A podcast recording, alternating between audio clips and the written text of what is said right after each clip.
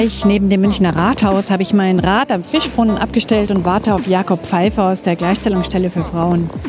Die Gleichstellungsstelle hat in diesem Herbst Großes vor. Zur Kampagne Gleichberechtigung schützt vor Gewalt wird es einen Podcast geben und den mache ich, Barbara Streidel. Ich bin Münchnerin und Journalistin und ich kenne und schätze die Gleichstellungsstelle schon seit vielen Jahren. Und da kommt auch schon Jakob Pfeiffer die Treppe runter. Hallo Jakob! Hallo. Also du bist Sarah Jakob Pfeiffer aus der Gleichstellungsstelle für Frauen. Wir gehen jetzt rauf zu deiner Chefin. Ja, genau, das machen wir jetzt. Einfach vorbei an der Pforte, oder? Ja, da muss ich ja jetzt nicht meinen Ausweis herzeigen. Geht mal einfach rein hier. Die Treppe rauf. In den ersten Stock zum Zimmer 114. Kommen da oft Leute vorbei in die Gleichstellungsstelle, sprechen einfach so vor? Ja, auf jeden Fall. Als Corona war, war es ein bisschen stiller. Da war es hier teilweise ziemlich ausgestorben, aber so langsam. Kommt mal wieder rein. Wieder neben ins Rathaus, ja. So. Tür auf, hallo. Sie sind seit ein paar Jahren, Frau Lassalle, hier die Leiterin der Gleichstellungsstelle für Frauen der Landeshauptstadt München. Ihnen geht es um die, ich lese das mal ab, Gleichstellung von Frauen und Männern in Beruf, Familie und Gesellschaft. So kann man es nämlich auch online nachlesen. Und hier an der Gleichstellungsstelle wird ja schon seit 1985 gearbeitet. Aber so lange sind Sie gar nicht dabei. Ich bin seit 2015 die Leiterin der Gleichstellungsstelle und die Gleichstellungsbeauftragte der Stadt München. Die Gleichstellungsstelle für Frauen. Was steckt denn hinter diesem Namen? Ja, die Gleichstellungsstelle für Frauen ist hier in München tatsächlich erkämpft worden von den feministischen Frauenorganisationen, den Vereinen, Einrichtungen, die sich in den 80er Jahren dafür eingesetzt haben, so eine Stelle einzurichten. Da hat es hier in Bayern sowieso nicht aber auch im Grundgesetz noch gar nicht den Zusatz gegeben und insofern auch gar keine Gleichstellungsgesetze. Und trotzdem hat München damals als zweite Großstadt, wenn ich da richtig informiert bin, eine Gleichstellungsstelle eingerichtet. Und das haben sich die Frauen erkämpft. Und wird die für alle Zeiten Gleichstellungsstelle für Frauen heißen? Oder wird die vielleicht auch mal umgenannt?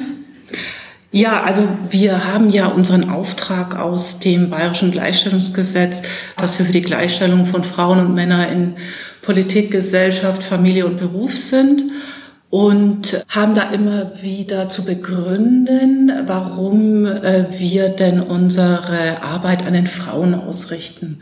Und wir haben aber immer noch in der gesellschaftlichen Realität zwar die rechtliche Gleichstellung erreicht, aber noch nicht die tatsächliche. Und deswegen können wir gut sagen, wir bleiben auf dem Fokus als die Frauen. Aber an der Stelle muss ich sagen, dass wir Frauen hier definieren im Sinne eines inklusiven Feminismus. Das heißt, und das hat hier auch schon eine lange Tradition, wir rechnen alle Frauen hier mit ein, äh, mit allen sexuellen oder geschlechtlichen Identitäten. Das heißt, die lesbischen Frauen sind genauso Teil unserer Initiativen wie Transfrauen oder auch nicht-binäre Menschen, die sich in Teilen weiblich identifizieren. Okay, das heißt, es ist ein weites Spektrum und nicht ein enger Begriff. Jetzt geht es ans Eingemachte. Gleichberechtigung schützt vor Gewalt. Das ist Ihnen hier in der Gleichstellungsstelle eine Herzensangelegenheit. Wie oft denken Sie sich denn in Ihrem Alltag, ob jetzt im persönlichen Gespräch mit MünchnerInnen oder bei einer Fachtagung in der Stadtratskommission, ja, das wäre jetzt hier anders gelaufen. Diese Situation wäre vielleicht gar nicht entstanden. Diese Menschen wären vielleicht an einem besseren Ort, wenn wir echte Gleichberechtigung hätten zwischen Frauen und Männern und allen. Und da können wir uns jetzt wieder das Gender-Sternchen dazu denken. Wie oft kommt Ihnen dieser Gedanke? Ja, geschlechtsspezifische Gewalt begegnet uns wirklich äh, in ganz vielen Gesichtern äh, hier in unserer täglichen Arbeit. Äh, und auch das, was sie dann letztendlich auslöst an Ungleichheiten, an gefühlten und tatsächlichen Ungleichstellungen. Das ist zum einen das Mädchen, das nicht seinen Berufswunsch verwirklicht in einem, in einer typischen Männerdomäne, weil ihm ganz äh, unverhohlen gesagt wird, ach, da wirst du doch eh nur sexuell belästigt. Das ist die junge Frau, die in ihrer Mobilität behindert ist, äh, unterwegs zu sein zu den Uhrzeiten, wie sie es wünscht, oder auch an den Orten, wie sie es sich wünscht, weil sie Angst davor hat, im öffentlichen Personennahverkehr belästigt, diskriminiert äh, oder auch ähm, sexistisch angemacht zu werden. Und das betrifft aber auch Frauen in Gewaltbeziehungen, die irgendwann mal einen typischen Frauenberuf erlernt haben, wo sie sowieso weniger verdienen als ihr Partner, ähm, dann in der Sorgearbeit tätig sind und deswegen keine eigene Existenzsicherung haben, die es ihnen ermöglicht, aus dieser Beziehung zu fliehen.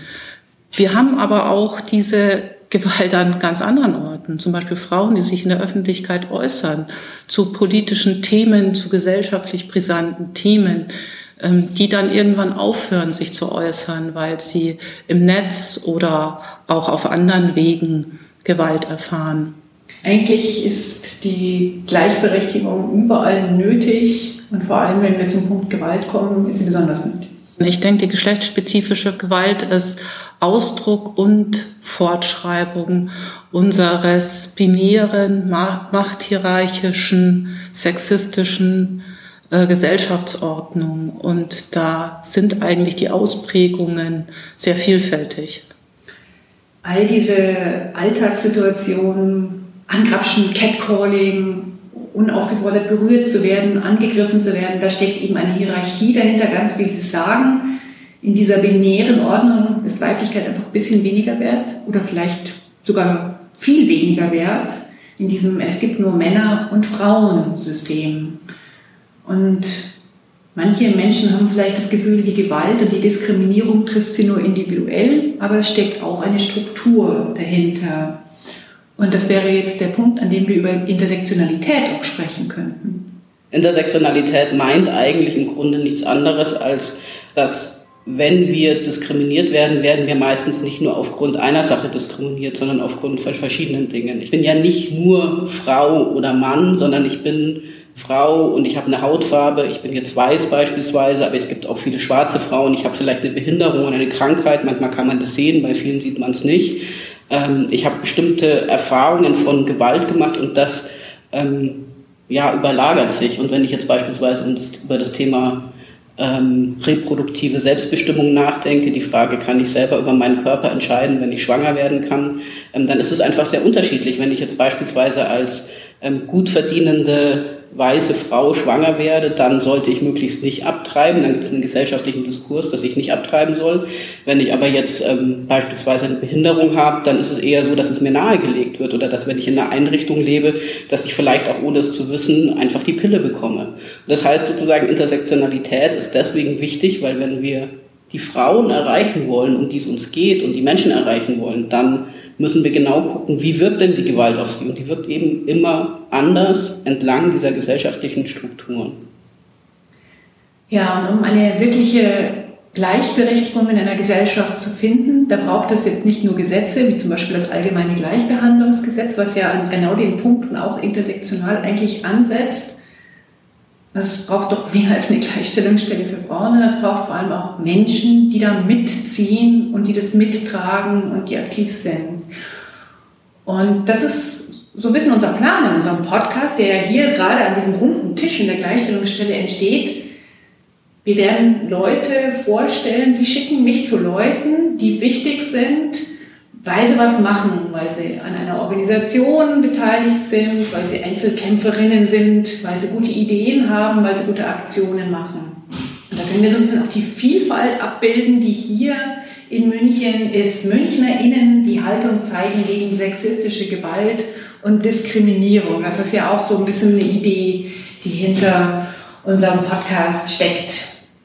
Ja, die erste, zu der Sie mich schicken, ist die Professor Dr. Susanne Nothaft. Sie ist Juristin, Professorin für Recht in der sozialen Arbeit an der Katholischen Stiftungshochschule in München und sie ist seit vielen Jahren aktiv in der Vernetzung gegen geschlechtsspezifische Gewalt. Wieso soll ich denn als erstes zur Frau Nothaft gehen? Ja, weil gerade das Thema Recht und Gesetz an dieser Stelle für uns immer noch total wichtig ist, so wie es auch immer wichtig war und sicher gerade die gesetzlichen Veränderungen mussten auch immer sehr erkämpft werden von der Frauen- und der Gleichstellungsbewegung.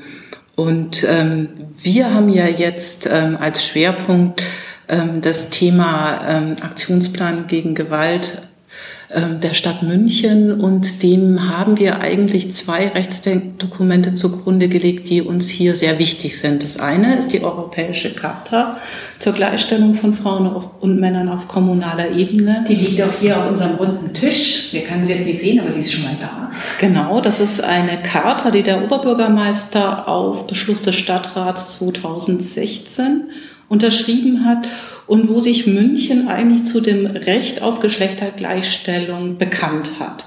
Und ähm, das auch sehr konkret in 30 kommunalen Handlungsfeldern ausbuchstabiert wurde, wo überall eine Kommune tätig werden kann, um Geschlechtergerechtigkeit herzustellen. Und ein zentrales Thema ist natürlich das Thema geschlechtsspezifische Gewalt.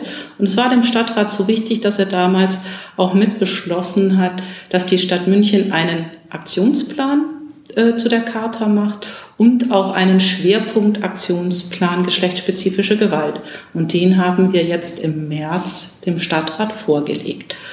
Dieser Aktionsplan, und da kommen wir jetzt zu dem zweiten Rechtsdokument, ähm, hat aber auch noch eine andere Wurzel. Und das ist die Istanbul-Konvention, eine Europaratsrechtskonvention, die uns sehr wichtig ist, weil es eine Art, würde ich sagen, feministisches Gesetz ist, das tatsächlich erstmalig in der Form geschlechtsspezifische Gewalt als Ausdruck von Ungleichheit, von Ungleichstellung der Geschlechter definiert und hier in sehr ausgeführten verschiedenen Artikeln auch nochmal sagt, was muss eigentlich der Staat, die Kommune tun, um gegen Geschlechtsspezifische spezifische Gewalt zum einen Prävention zu betreiben, Intervention und auch Nachsorge.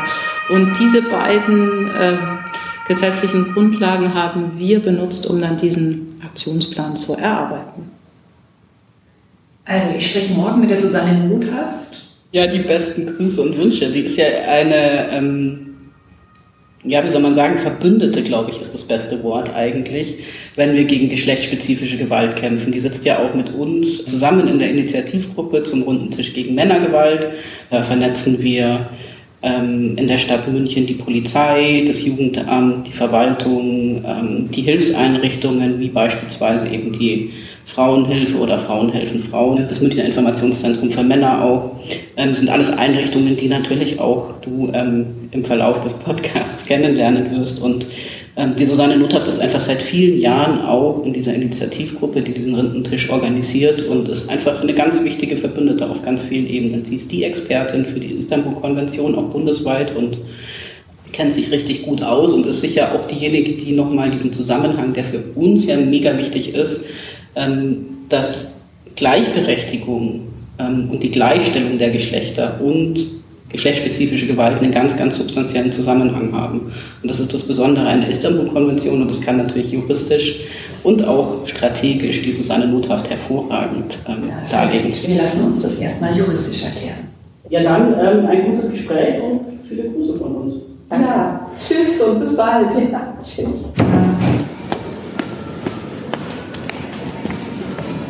Wiederschauen. Ich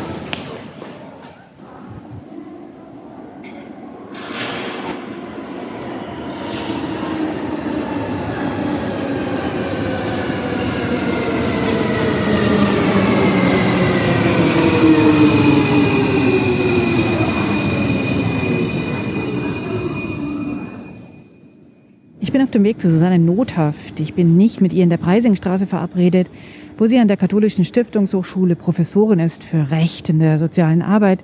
Ich treffe sie im Homeoffice am Stadtrand von München. Gerade bin ich aus der U-Bahn ausgestiegen auf dem Weg zu ihr. Wie hat Nicole Lassaldas gesagt? Gerade das Thema Recht und Gesetz ist so wichtig, wenn es um Gleichberechtigung geht. Und das ist viel, viel erkämpft worden von feministischen Aktivistinnen, und dieser Kampf ist auch gar nicht abgeschlossen. Gesetze können wieder gehen oder verändert werden, andere sind vielleicht schon da, bedürfen aber in Sachen Gleichberechtigung noch Nachbesserung. Da fällt mir natürlich sofort der Paragraph 218 ein. der das Thema Abtreibung in Deutschland regelt, schon immer ein Dorn im Auge der Frauenbewegung.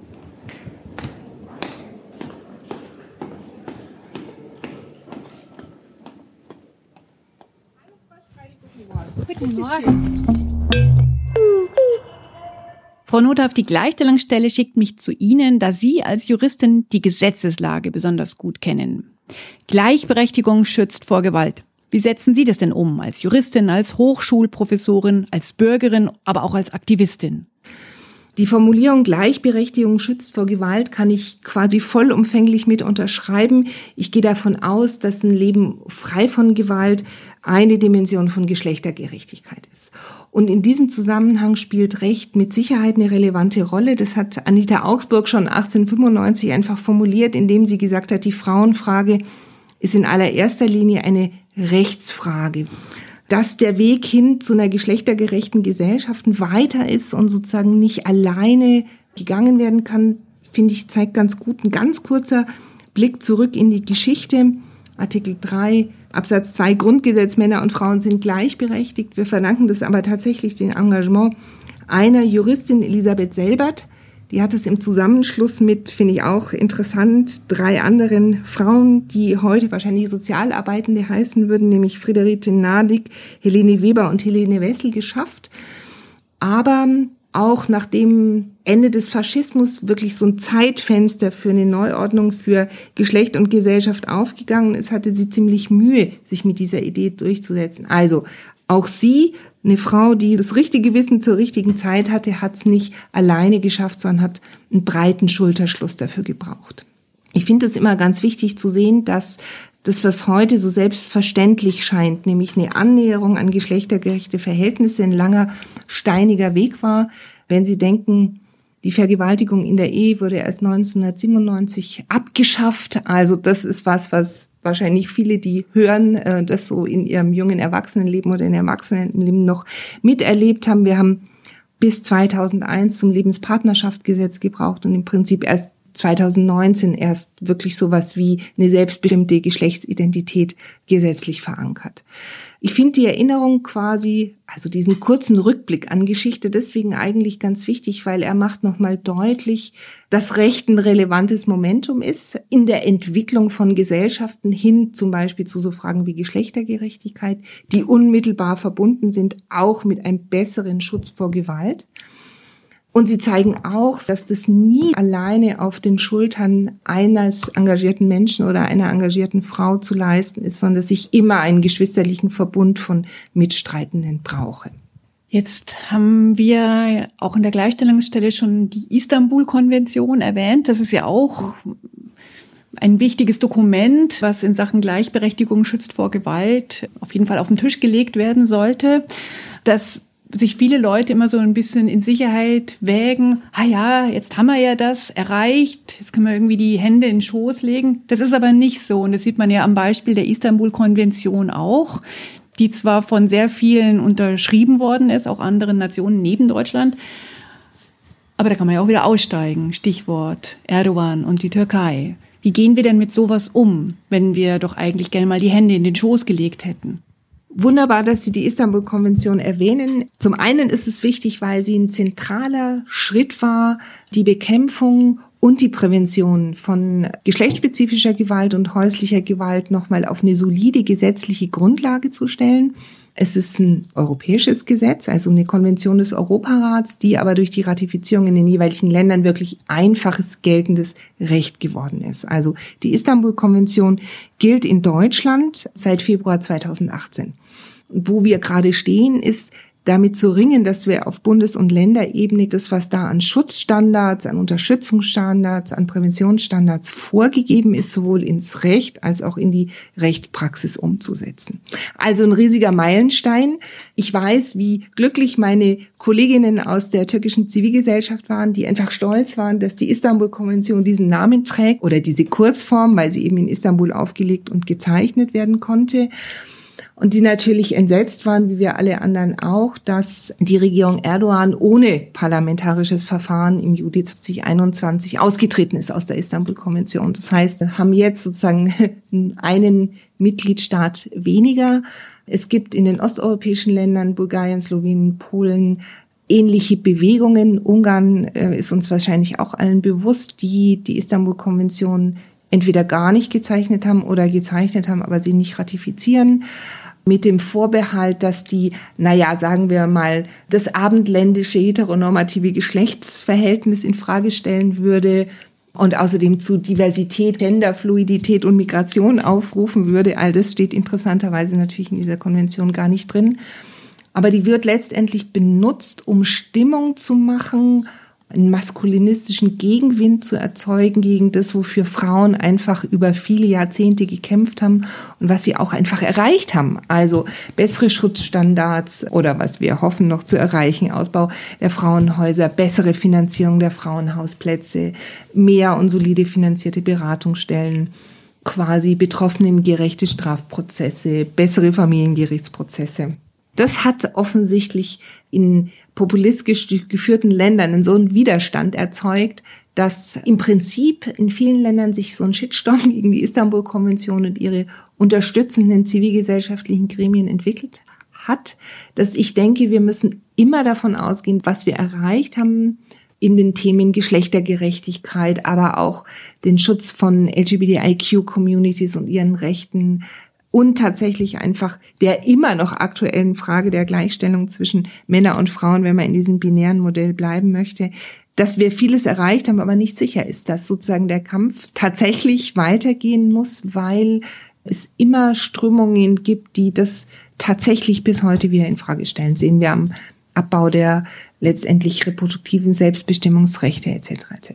Jetzt haben Sie gerade noch skizziert, was äh, an Fake News, will ich schon sagen, in Sachen, äh, was steht drin in der Istanbul-Konvention verbreitet worden ist oder verbreitet wird.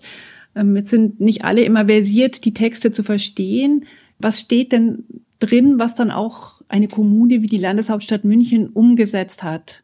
Indem die Stadt München ja die Europäische Charta zur Gleichstellung gezeichnet hat, hat sich selber sozusagen den Auftrag gegeben, im Rahmen der Umsetzung dieser Europäischen Charta der Gleichstellung auch in dem Kapitel Gewalt gegen Frauen die Istanbul-Konvention umzusetzen. Es gibt dazu einen breiten Aktionsplan. Dazu können aber Nicole Lassalle und Jakob Pfeiffer einfach besser sprechen als ich, weil der ist wirklich sozusagen Kerngeschäft und gut verankert in der Gleichstellungsstelle. Die Istanbul-Konvention, deswegen ist der Aktionsplan auch sehr umfassend, ist tatsächlich ein breites Instrument, das sich dieser Frage der Prävention und der Intervention bei schlechtspezifischer und häuslicher Gewalt wirklich umfassend annimmt. Sensibilisierungskampagnen, die in Kommunen verortet werden müssen, also Bildungsoffensiven in die Öffentlichkeit, aber auch für Fachpersonal. Da geht's um bessere Gestaltung von Strafverfahren, um sozusagen das Unrecht von geschlechtsspezifischer Gewalt auch innerhalb von Strafverfahren sowohl strafrechtlich zu würdigen als auch den sogenannten Opferzeuginnen in diesen Verfahren einfach eine bessere Position in diesen Strafverfahren zu ermöglichen.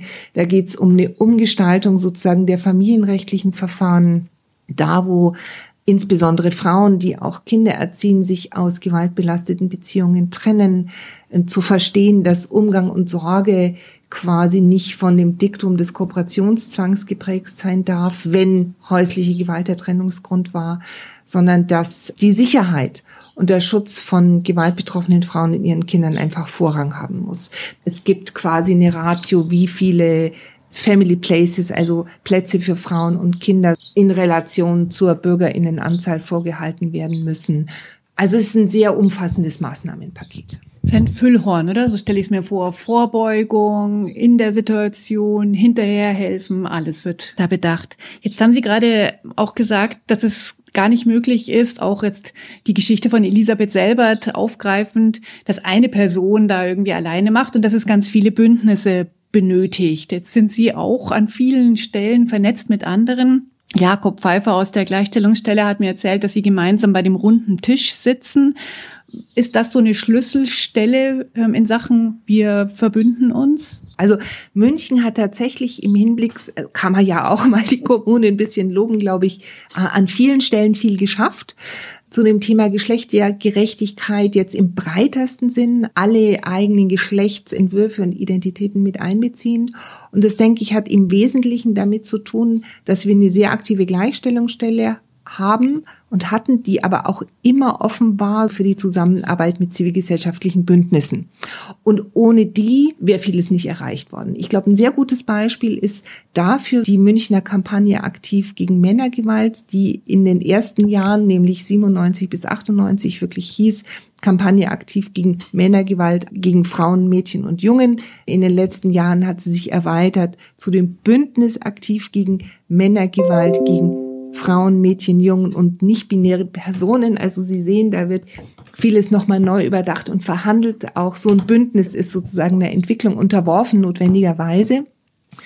München hatte wirklich eine großartige Kampagne. Wir erinnern uns alle noch an die Unterstützung durch den FC Bayern und diese großartige Plakatkampagne 97 auf 98.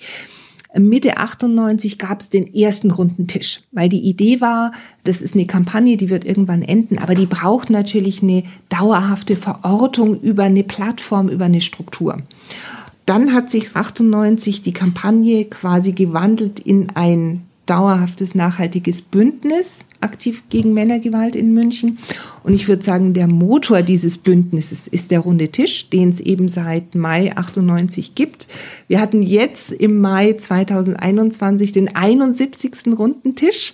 Wir haben, ich habe nochmal durchgesehen, viele Themen beackert, Dimensionen von unterschiedlichsten Ausprägungen geschlechtsbasierter Gewalt.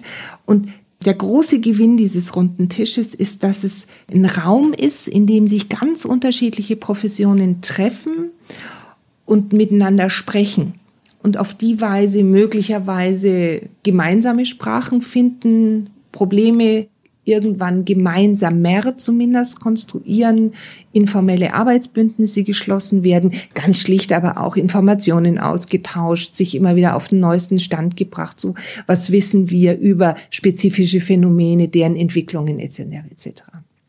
Ich bin nicht von Anfang an dabei, ich bin kein Gründungsmitglied, da wäre zum Beispiel Sibylle Stotz, eine der alten aktiv Kämpfenden, die ja seit Anfang an bis heute Mitglied der Initiativgruppe ist. Ich bin es seit Anfang der 2000er Jahre und ich habe immer sehr geschätzt, dass gerade in München wirklich sehr unterschiedliche Beteiligte wirklich regelmäßig teilnehmen. Also von der Polizei über die Familiengerichte, Staatsanwaltschaften, StrafrichterInnen, ähm, natürlich Beratungsstellen, Frauenhäuser, Mitarbeiterinnen der Jugendämter, Bezirkssozialarbeit, Erziehung Erziehungsberatungsstellen, also all die, die sozusagen mit diesem Querschnittsthema Gewalt gegen Frauen, Kinder, in manchen Fällen auch Gewalt gegen Männer, dass die da vertreten sind und gemeinsam ringen können, um die Definition von Problemen, das Sichtbarmachen von fehlenden Strukturen und einfach die Entwicklung neuer Konzepte und Dinge wie Münchner Modell, Sonderleitfaden, der uns ermöglicht, dort, wo sich Frauen aus Gewaltbeziehungen trennen,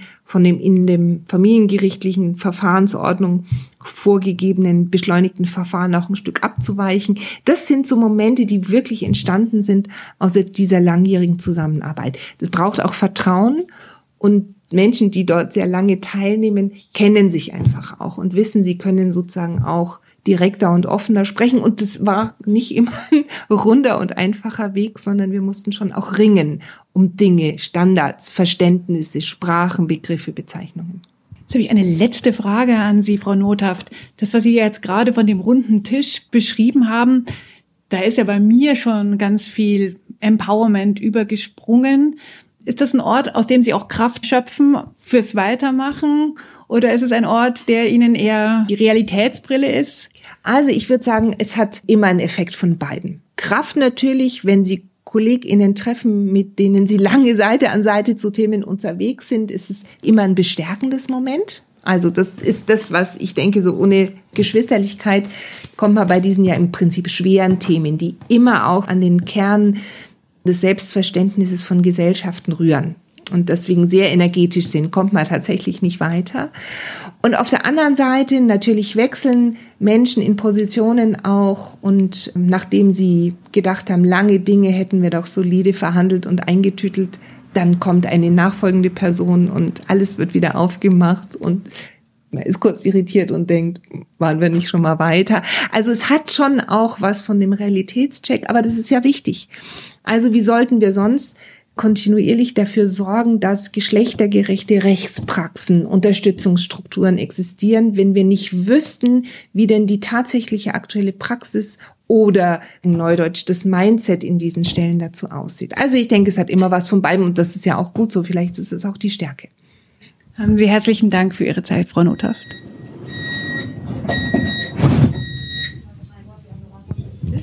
Ich sitze wieder in der U-Bahn und denke noch darüber nach, was Susanne Nothaft gerade über die Istanbul-Konvention gesagt hat. Dass die Türkei sich aus dem Abkommen zurückgezogen hat. Mit der Istanbul-Konvention werde Homosexualität normalisiert, hieß es damals aus dem türkischen Präsidentenpalast. Präsident Erdogan sagte auch, LGBT, so etwas gibt es nicht. Dass Diversität der Gleichstellungsstelle für Frauen immens wichtig ist, das hat mir Jakob Pfeiffer aus der Gleichstellungsstelle erzählt. Marienplatz. Umstieg zur S-Bahn. Change here for S-Bahn Services. Ich denke, es ist einfach ein ganz, ganz grundlegender Zusammenhang. Egal zu welchen dieser Machtverhältnisse wir arbeiten, arbeiten wir immer zusammenhängend. Wenn wir beispielsweise uns mit Rassismus auseinandersetzen, müssen wir auch Geschlecht mitdenken. Und wenn wir zu Geschlecht arbeiten, dann müssen wir Rassismus mitdenken. Und das ist natürlich was, wo wir immer auch darauf angewiesen sind, die Perspektiven der Personen mitzudenken. Die Gleichstellungsstelle für Frauen ist ja eine Stelle, die aus der Frauenbewegung entstanden ist und das genau das trägt und es ist eine Stelle, in der, das ist auch die Wahrheit, bisher noch keine schwarze Frau gearbeitet hat. Wir sind total vielfältig in diesem Team. Manche dieser Vielfältigkeiten sind offensichtlich, andere sind einfach überhaupt nicht offensichtlich, aber sie sind trotzdem vorhanden. Und uns ist eben wichtig, wenn wir zu diesen Themen arbeiten, dass wir manchmal auch die Stellen, die wir selber nicht so gut sehen können, ähm, uns dann die Expertise von anderen holen, um da auch drauf ja, das Augenmerk zu legen. Und bei manchen Dingen haben wir sie selber und bei anderen Themen müssen wir uns auch immer irgendwie den Rat dazu holen.